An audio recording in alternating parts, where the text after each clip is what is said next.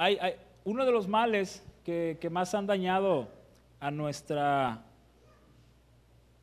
humanidad en general y a nuestra sociedad, en lo personal considero que este es uno de los más, más feos y, más catastróficos, y esto es la ignorancia.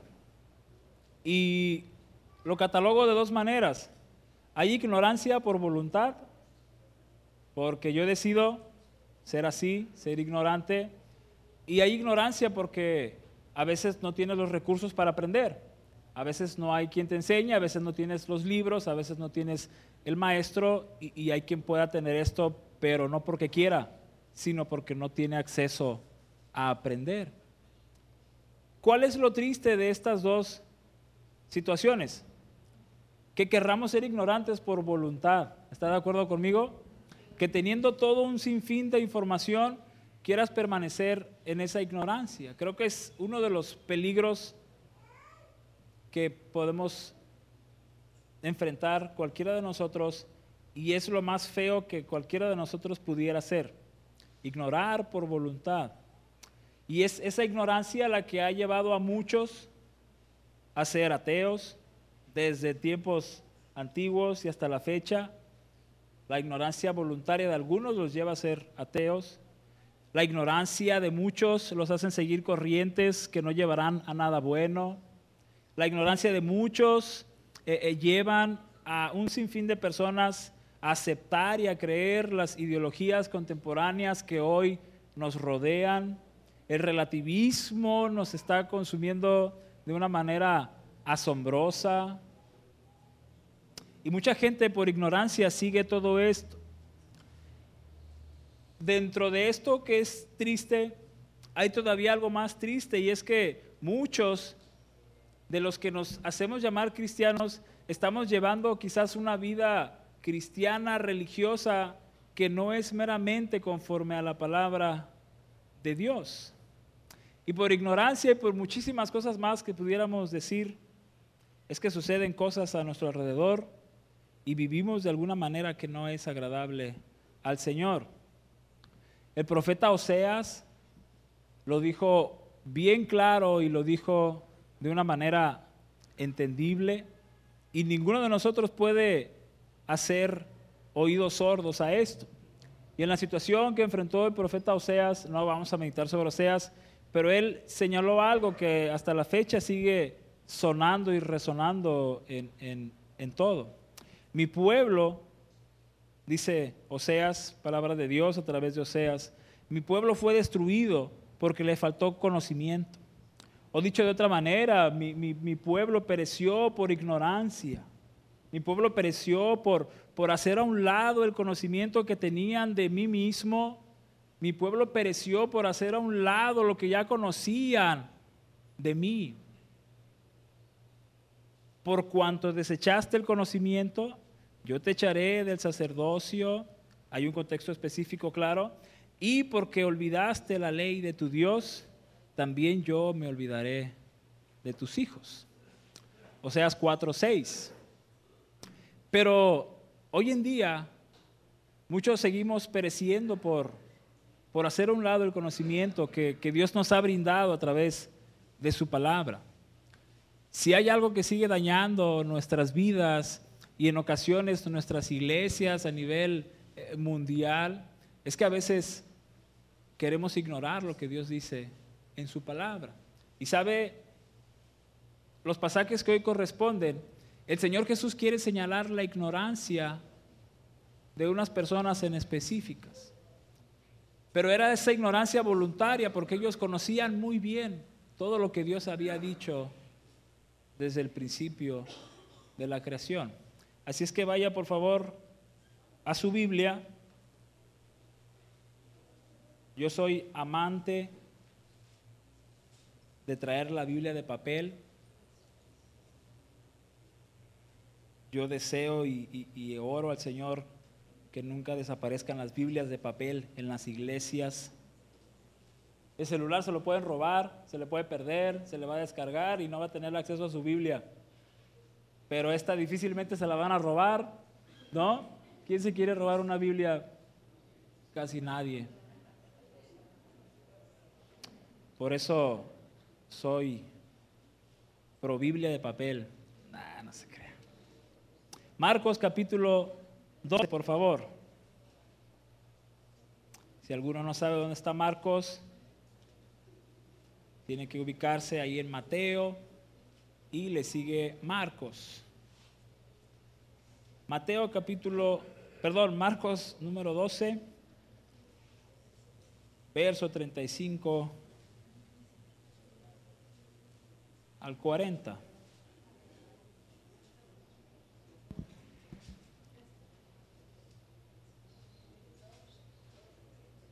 Y el día de hoy quise caerle bien a, los fieles lectores de la Reina Valera 60 y traje mi Reina Valera 60. Y dice así la palabra del Señor, capítulo 12 de Marcos, verso 35 al 40. Enseñando Jesús en el templo, decía, ¿cómo dicen los escribas que el Cristo es hijo de David? porque el mismo David dijo por el Espíritu Santo, dijo el Señor a mi Señor, siéntate a mi diestra hasta que ponga a tus enemigos por estrado de tus pies. David mismo le llama Señor. ¿Cómo pues es su hijo? Una gran multitud del pueblo le oía de buena gana. Verso 38. Y les decía en su doctrina, Guardaos de los escribas que gustan de andar con, con, largas ropas y aman las salutaciones en las plazas y las primeras sillas en las sinagogas y los primeros asientos en las cenas, que devoran las casas de las viudas y por pretexto hacen largas oraciones. Estos recibirán mayor condenación. Oremos, amado Señor en esta hermosa hora queremos una vez más reconocer que eres tú el motivo de nuestra reunión, que eres tú el motivo de haber cantado cada alabanza y que eres tú, Señor, el, motivo por el cual estamos hoy aquí, sentados y expuestos a tu palabra. Yo te ruego, Señor, que, que uses a este servidor, el cual es pecador como cualquiera, el cual es limitado en mucho. Y te ruego, Señor, que, que seas tú a través de mí, que sea tu palabra llegando a cada corazón, que sea tu palabra, Señor, penetrando en nuestra mente y lo más profundo de nuestro ser, y que seas tú, Señor, conforme a la necesidad que cada uno tiene, hablando. Porque esa es tu especialidad, hablar a cada uno en particular. Y yo te ruego que tú hagas eso con nosotros una vez más este día y que podamos escuchar tu voz, Señor, tan claramente. Y aún el más nuevo en la fe y el más eh, viejo en la fe, que pueda ser, eh, eh, que pueda recibir de ti el mensaje puntual, el mensaje pertinente. En el nombre de Jesús. Amén.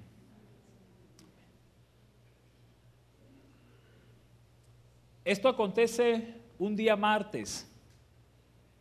Es la última semana de Jesús.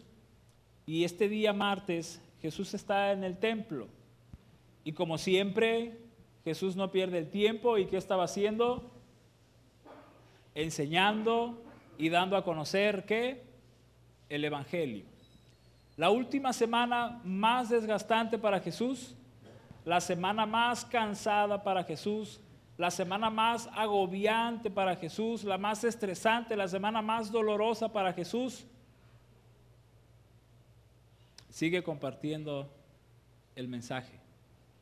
Sigue compartiendo que Él es el camino, que Él es la verdad, que Él es la vida. Y sigue tratando de llevar a muchos más a sus pies, a la fe, a través de todas estas enseñanzas. Y es el mismo Jesús que hoy viene a ti y a mí para decirnos que Él es el camino, que Él es la verdad, que en Él hay salvación, que en Él hay esperanza, que en Él hay plenitud y que en Él hay todo lo que tú y tu alma necesitan. Ese mismo Jesús que predicó esa última semana con más intensidad y con mucha agonía en su corazón, es el mismo Jesús que viene hoy a ti y a mí a predicarnos. Y lo que enfrentó Jesús no se compara con lo que tú y yo hemos enfrentado o podamos enfrentar. Nuestra gripita y nuestro dolor de cabeza y mi economía eh, sensible, eso no se compara al sufrimiento y a la agonía de Jesús. Jamás. Y por eso me encanta que el pastor haya decidido tener esta miniserie sobre la última semana de Jesús, porque es precisamente lo que nos tiene que llevar a reflexionar a usted y a mí en estos días. Y a partir de hoy yo sé que usted sabe que muchos van a empezar a llegar a nuestra ciudad. Y el día de mañana y el día martes y seguramente el miércoles nuestra ciudad va a estar súper llena de personas de diferentes partes de México y, ¿por qué no?, diferentes partes del mundo, con un solo objetivo, la depravación, el desenfreno, la locura, perder el razonamiento bebiendo, ingiriendo sustancias al por mayor. Una semana en la que nuestra ciudad se convierte en un completo y absoluto Sodoma y Gomorra en su máxima expresión. Una semana en la que si usted puede venir en las mañanas y caminar por nuestras zonas centros, va a encontrar un sinfín de basura por las calles. Y donde puede encontrar un sinfín de jóvenes de todas las edades y adultos siendo transportados en taxi completamente desubicados. Una semana donde habrá sin duda violaciones, una semana donde habrá robos, una semana donde habrá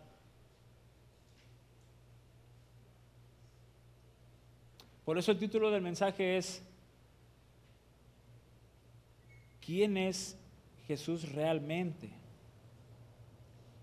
Y quiero añadir algo más al título. ¿Quién es Jesús realmente para ti? ¿Quién es Jesús realmente para mí? ¿Quién es Jesús realmente para nuestra iglesia? ¿Quién es Jesús para mis vecinos a través de mi testimonio? ¿Quién es Jesús para mi familia? ¿Quién es Jesús para mis hijos?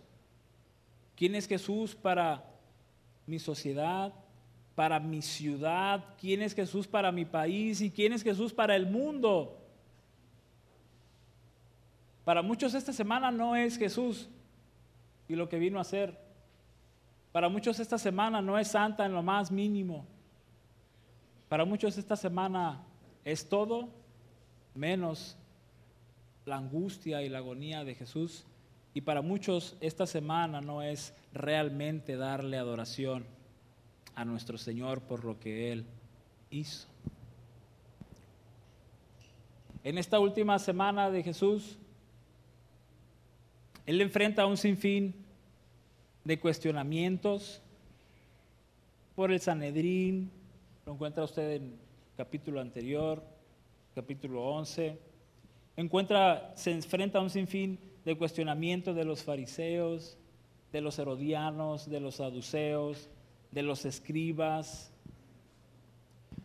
Grupos que conocían la verdad del Señor de alguna manera, que conocían la ley, que se decían amantes de la ley, que se decían ser obedientes a la palabra del Señor. Pero estos hombres, catalogados como lo máximo de su época, estos hombres estaban siendo fuertemente confrontados e incomodados por una persona que en teoría no tenía la educación que ellos, que no tenía la, descendencia o el linaje de ellos eh, en un sentido, ¿no? Quizás económico y, y estas cosas. Un hombre que les está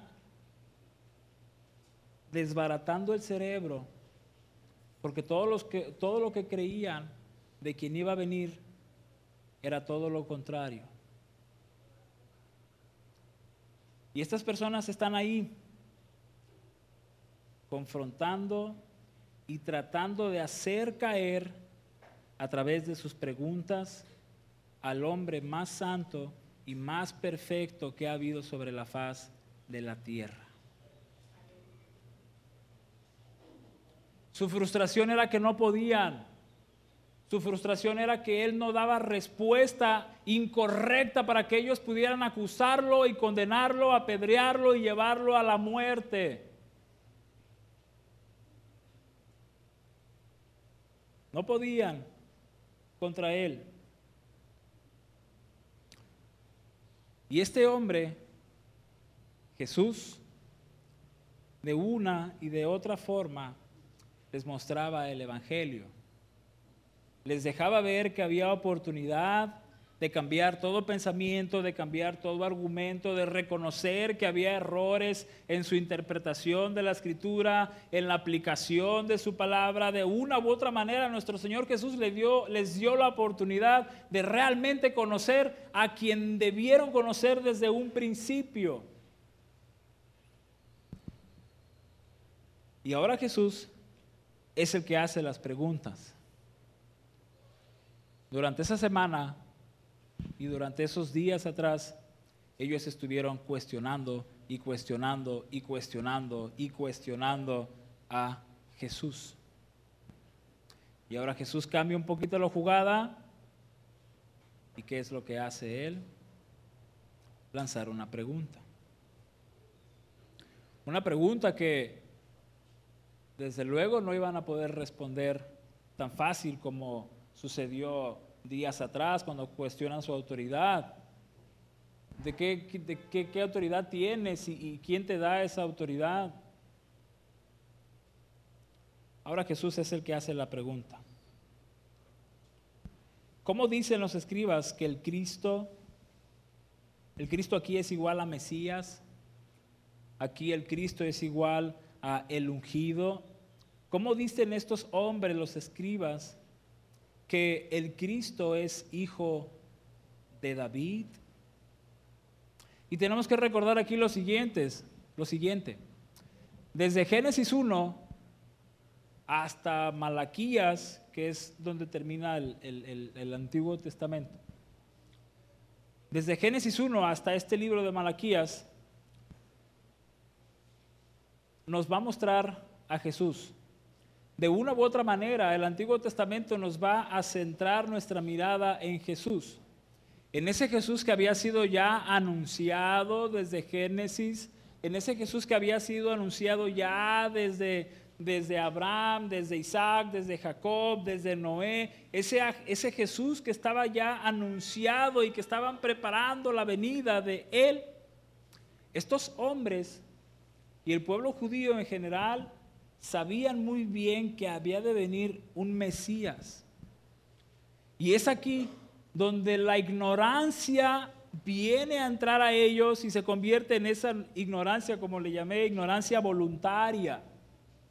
Porque ellos no desconocían, el pueblo entero y cada uno de los maestros sabían que iba a venir un rescatador, un salvador, el Mesías, el Hijo de Dios, pero ellos esperaban a un hombre que fuera sumamente capaz en cuanto a política, ellos esperaban a un hombre que fuera un estratega militar, ellos esperaban a un hombre que fuera a, a poner en opresión a todos los países alrededor, pero Jesús no vino con esa intención. Y chocaba la idea porque viene este hombre anunciado como el Mesías, diciendo, si te pegan una cachetada, ¿qué hagas? Pon la otra. Están escuchando a un hombre que te dice, alguien te maldijo, bendícelo. Están escuchando a un hombre que les dijo, si alguien te pide prestado y tienes, dáselo. Y si no te lo devuelve, perdona y no reclames. Están escuchando a un hombre que viene a traer la paz de una manera tan pacífica de una manera tan especial y tan diferente. Por eso estos hombres eran trastornados porque no era este Mesías que ellos esperaban. Ellos esperaban a ese hombre imponente, quizás tanto física como intelectual, etc. Pero ese fue el Jesús que recibieron, ese fue el Mesías que, que encontraron en él. No. Un hombre humilde, un hombre de familia humilde, un papá carpintero, una mamá pues dedicada al hogar. ¿Es este el hijo del carpintero? ¿Es este el que se dice el hijo de Dios, el que gritan Ana al hijo de David? ¿Es ese hombre?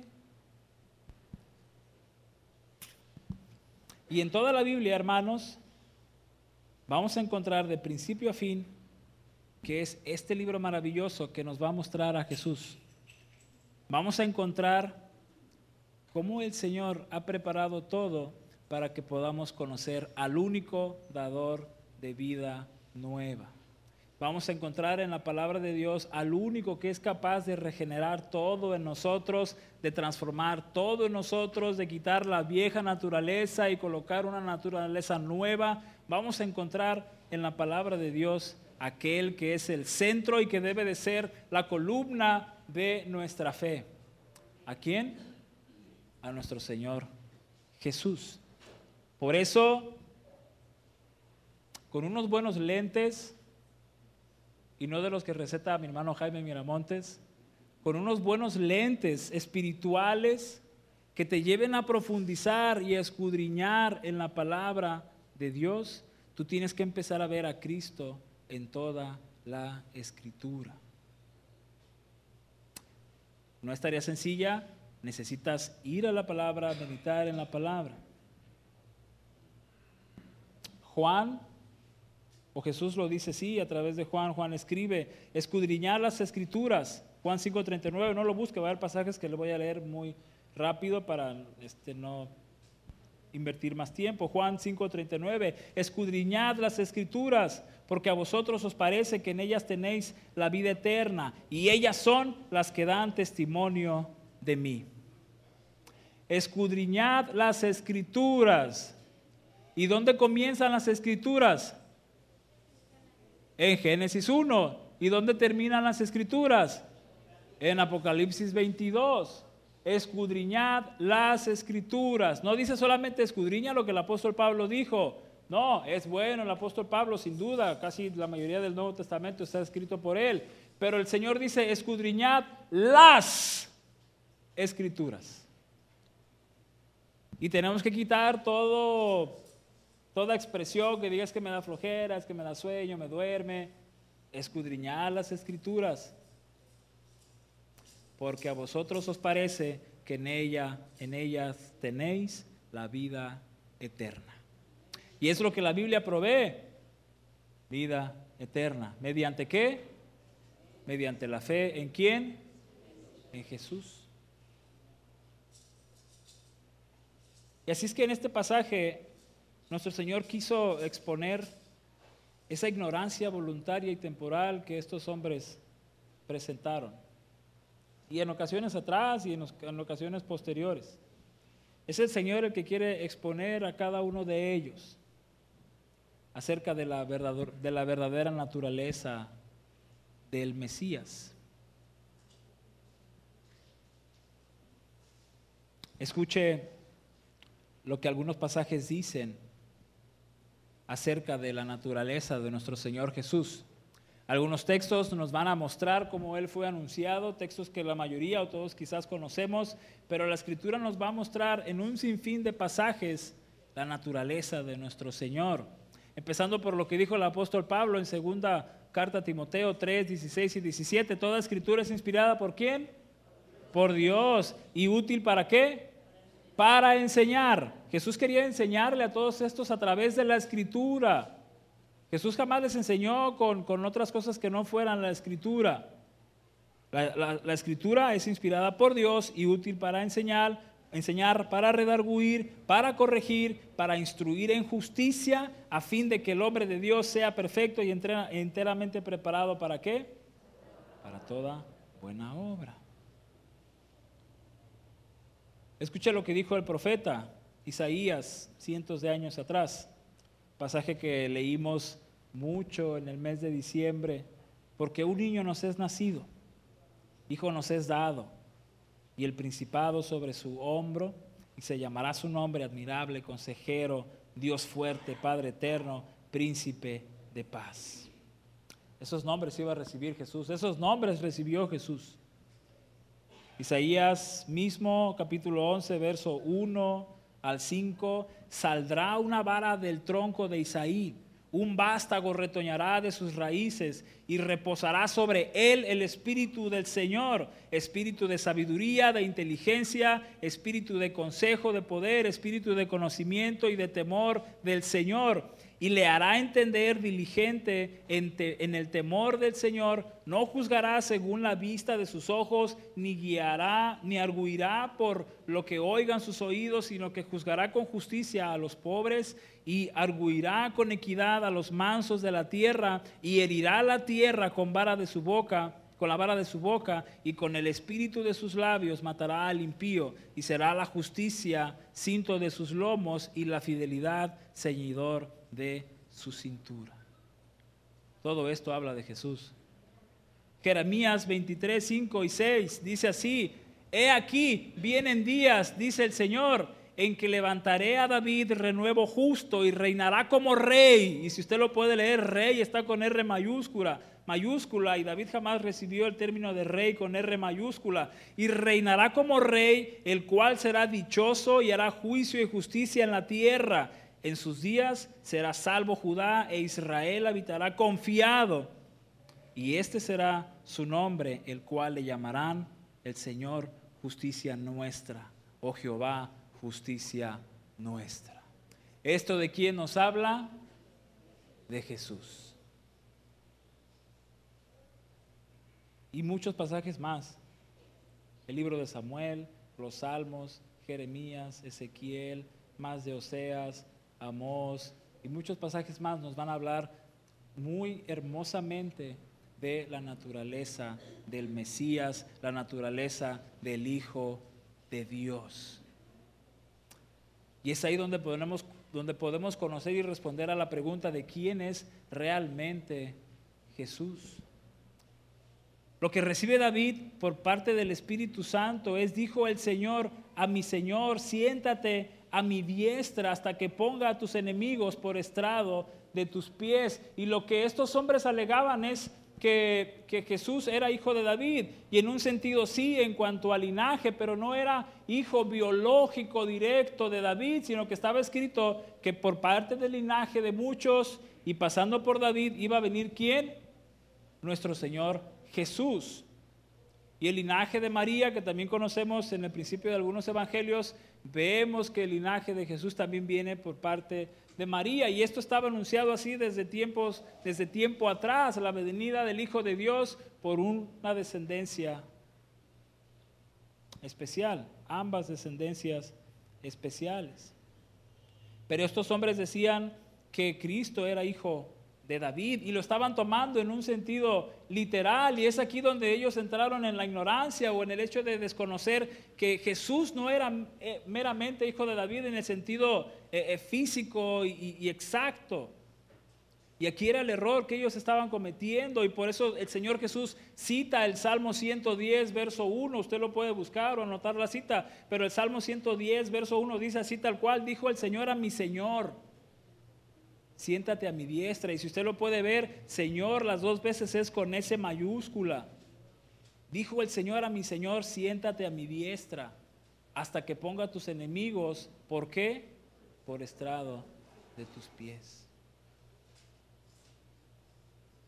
Y esto hablaba de la profecía de cuando nuestro Señor Jesús muriera y resucitara y ascendiera a los cielos. Jesús es rey, amén. ¿Y qué nos da el argumento y la verdad de que Jesús es nuestro rey? Que está sentado en su trono.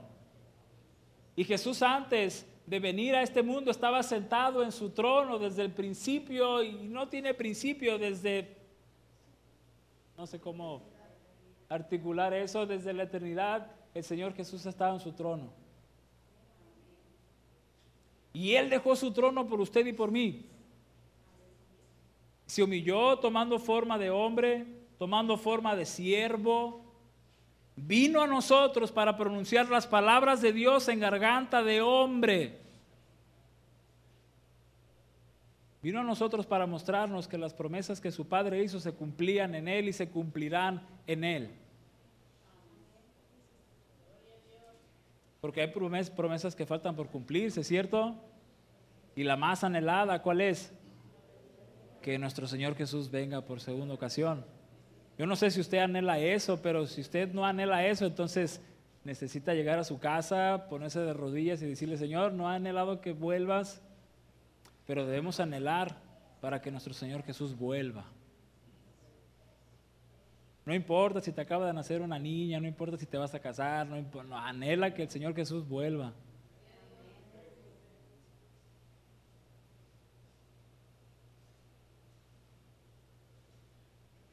Y el problema con ellos era este. Por eso Jesús les dice, Jesús, el Cristo es hijo de David.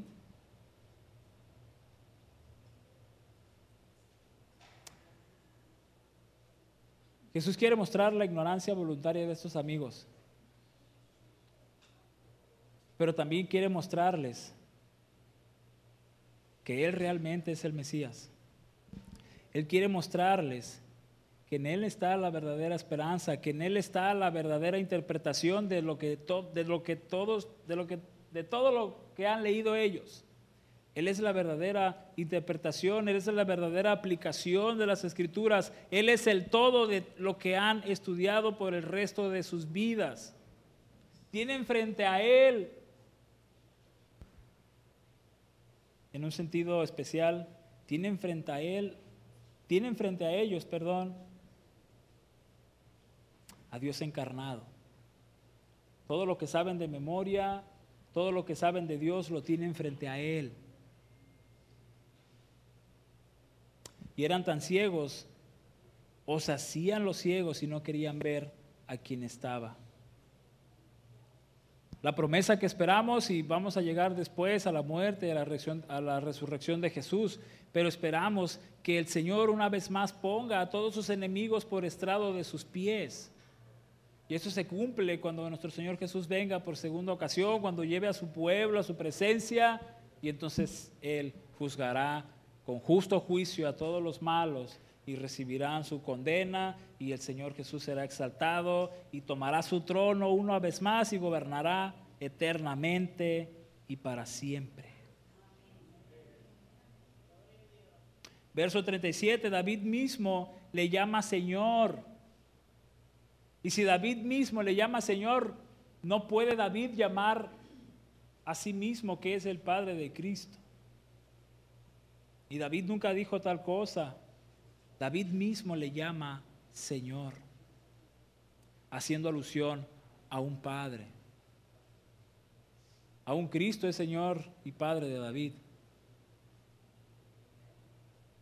Porque Jesús es el rey con R mayúscula. David fue el rey con R minúscula y sí, fue un hombre conforme al corazón de Dios y sí, tenemos mucho que aprender de David, pero fue humano, fue pecador. Y por eso es que Jesús está por encima de David. Porque ningún pecador puede estar por encima de Jesús. Amén. Y Jesús mismo reconoció el señorío de Cristo. Y qué maravilloso que ni siquiera David pudo conocerlo físicamente, pero él a través del Espíritu Santo pudo plasmar lo que el Señor mismo le mostró. Él es el Señor. Él es el Padre, Él es el que enviará al Hijo. ¿Cómo pues es su Hijo? No podía ser hijo de David en el sentido literal, físico. Y escuche, y una gran multitud del pueblo le oía de buena gana. Estos hombres, estos escribas, y seguramente había, estaban ahí los demás grupos religiosos, Estoy seguro que ellos no escuchaban de buena gana. Pero había personas que lo escuchaban de buena gana. Pero déjeme decirle algo. Si usted y yo venimos hoy de buena gana a escuchar la palabra de Dios, la buena gana no nos va a dar salvación. Lo que nos da salvación es creer en Jesús y no meramente escuchar de buena gana. Y muchos le escuchaban, la multitud le oía de buena gana.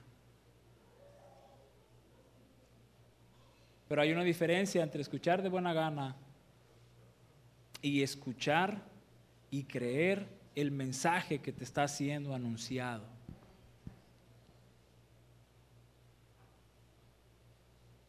La buena gana no nos salva. La convicción en Jesús sí. Mi vida entregada a Jesús sí. Mi obediencia a Jesús sí. El sacrificio, el morir a mí y que Cristo sea más en mí, eso sí me da salvación, eso sí me hace nueva criatura, eso sí me transforma, eso sí me va regenerando día con día, eso sí va renovando mi mente. Pero solamente venir y sentarme y de buena gana escuchar no va a producir nada, necesitas creer necesitas creer, necesitas creer y entregarte por completo a eso que crees. ¿Cuántos dicen amén? Y si tú que vienes hoy por primera vez o que tienes poco viniendo con nosotros, escucha, necesitas creer en Jesús. Necesitas entregar tu vida a Jesús. Estos hombres peleoneros que querían todo para acusarlo, reprenderlo, apedrearlo, estuvieron frente a Él. Tú y yo no tuvimos la oportunidad de estar frente a Él. Y de alguna manera qué bueno, porque quizás hubiéramos sido también nosotros los que hubiéramos cuestionado mucho de Él. Y hubiéramos sido nosotros quizás los que, los que hubiéramos estado más adelante para escupirlo, para azotarlo, para golpearlo, para burlarnos de Él. Por, por eso de alguna forma, qué bueno que creemos en Jesús, no por haberlo visto sino por la fe aún sin haberle visto.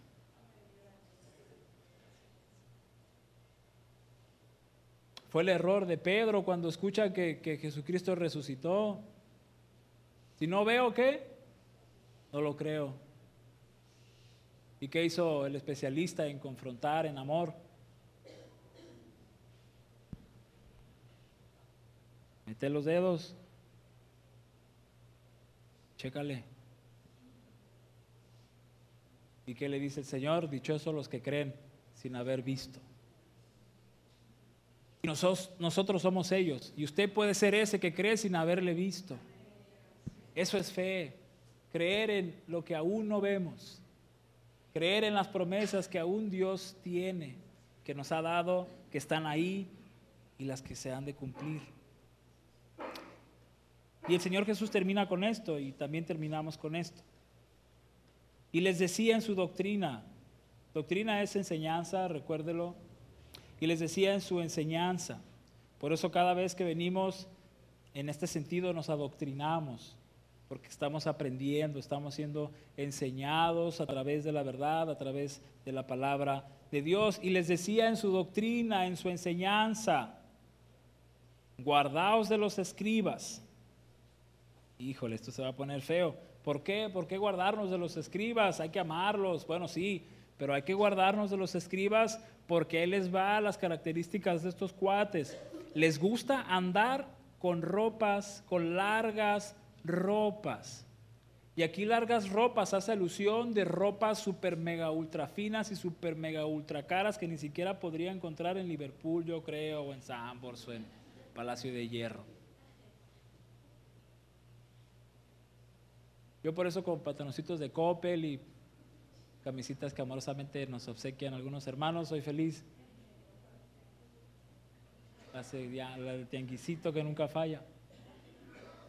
Pero estos hombres iban por las calles pavoneándose con sus ropas finas, sus ropas limpias. Ojo, no estoy diciendo que está mal, ¿no? Portar buena ropa, estar presentables, eso es genial.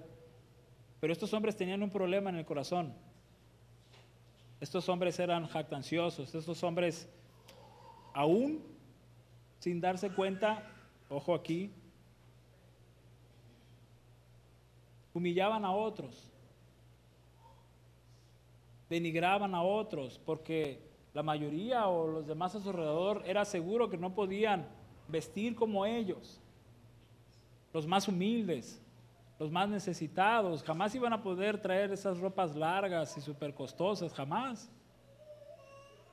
Y por eso Jesús atacando la condición de su corazón duro y pecaminoso y rebelde, no sean como ellos, guárdense de querer ser como ellos portando largas ropas. Estos hombres aman las salutaciones en las plazas, aman que los vean, les encanta la pleitesía, les encanta el elogio, les encanta, oh maestros, oh, admirables son ustedes, wow, cuánto nos encanta lo que ustedes son, lo que ustedes hacen. Y la condición del corazón de estos cuates era ese, andar por las calles, ir por las plazas, esperando que todo mundo se les inclinara casi casi.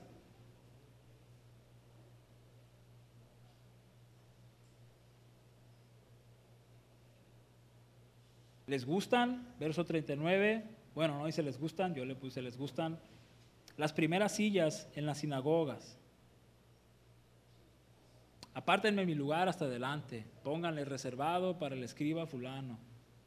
Reservado para fulano de tal. Gracias a Dios que aquí nos, nos han enseñado a no apartar lugares así. Apartado para los pastores.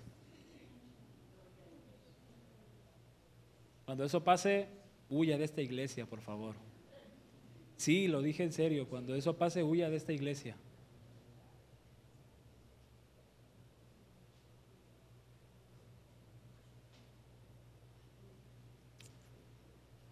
A estos hombres les encantaba eso, el elogio, la pleitesía, los privilegios.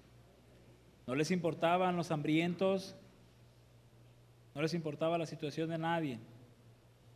Estos hombres todavía devoraban las casas de las viudas, las más necesitadas, las más necesitadas, aún teniendo lo poco.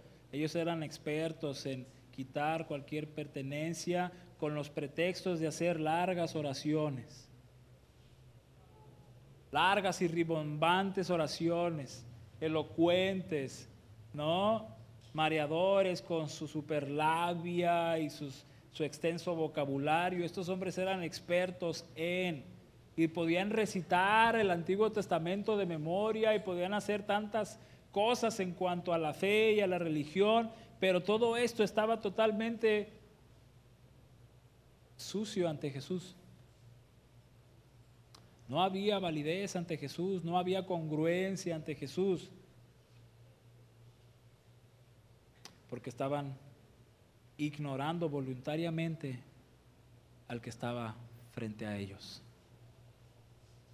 Y el Mesías estaba frente a ellos. Hoy ese Mesías está frente a ti, frente a mí. No lo puedes ver, pero está frente a nosotros.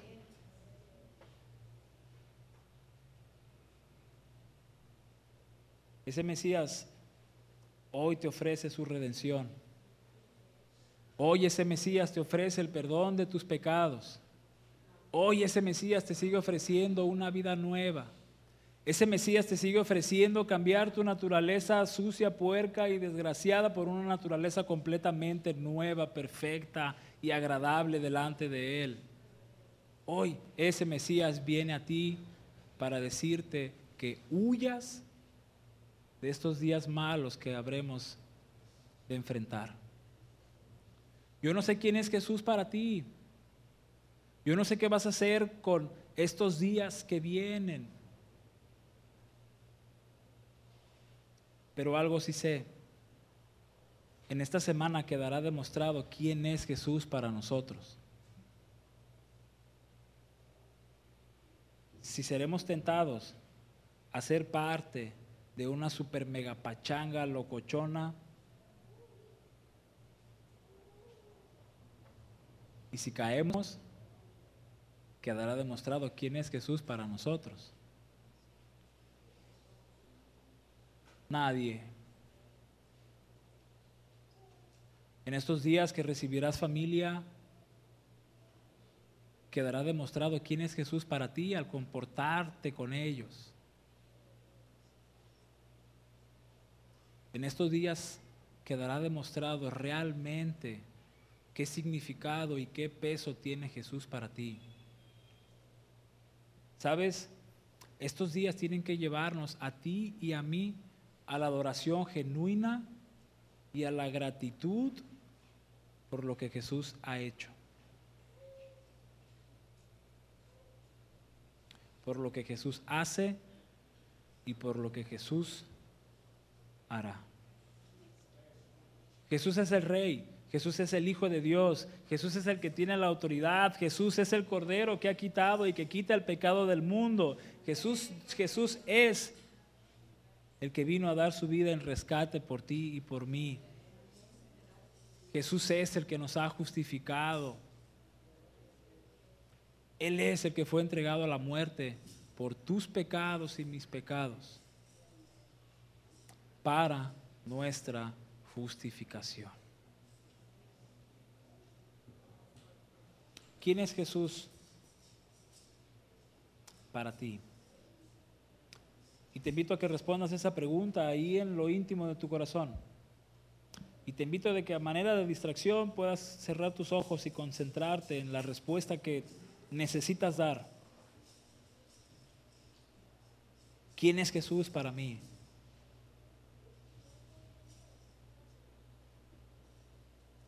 Hago uso de la ignorancia voluntaria cuando me conviene.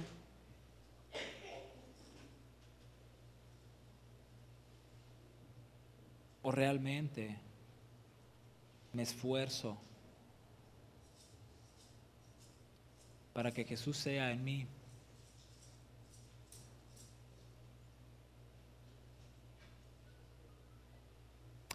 Amado Señor, venimos ante tu presencia para rogarte que, que tú hagas penetrar tu mensaje en, nosotros. Que cada corazón, Señor, sea sellado con tu palabra y con lo que tú nos has expuesto. Que cada uno de nosotros sea, si es necesario, confrontado por ti si es urgente, quebrantados por ti. Yo te ruego, Padre, que tú hagas de nosotros, hombres y mujeres, no como estos escribas, que contendían contra Jesús, no como estos hombres que la soberbia, el orgullo, la arrogancia y mucho más les caracterizaba. No permitas que seamos hombres y mujeres con estas características. Haznos hombres y mujeres con las características de Jesús, con ese amor, con esa gracia que tú has mostrado mostrarla a nosotros para con los demás. Con ese evangelio que tú nos anunciaste, que lo podamos anunciar. Señor, haznos hombres y mujeres que puedan conocer realmente quién es Jesús y vivir bajo esa verdad, ser moldeados por ti. Vienen días difíciles, Padre. Sí, días buenos económicamente quizás para todos los que vivimos del turismo, sin duda. Y gracias a Dios que veremos tu provisión, pero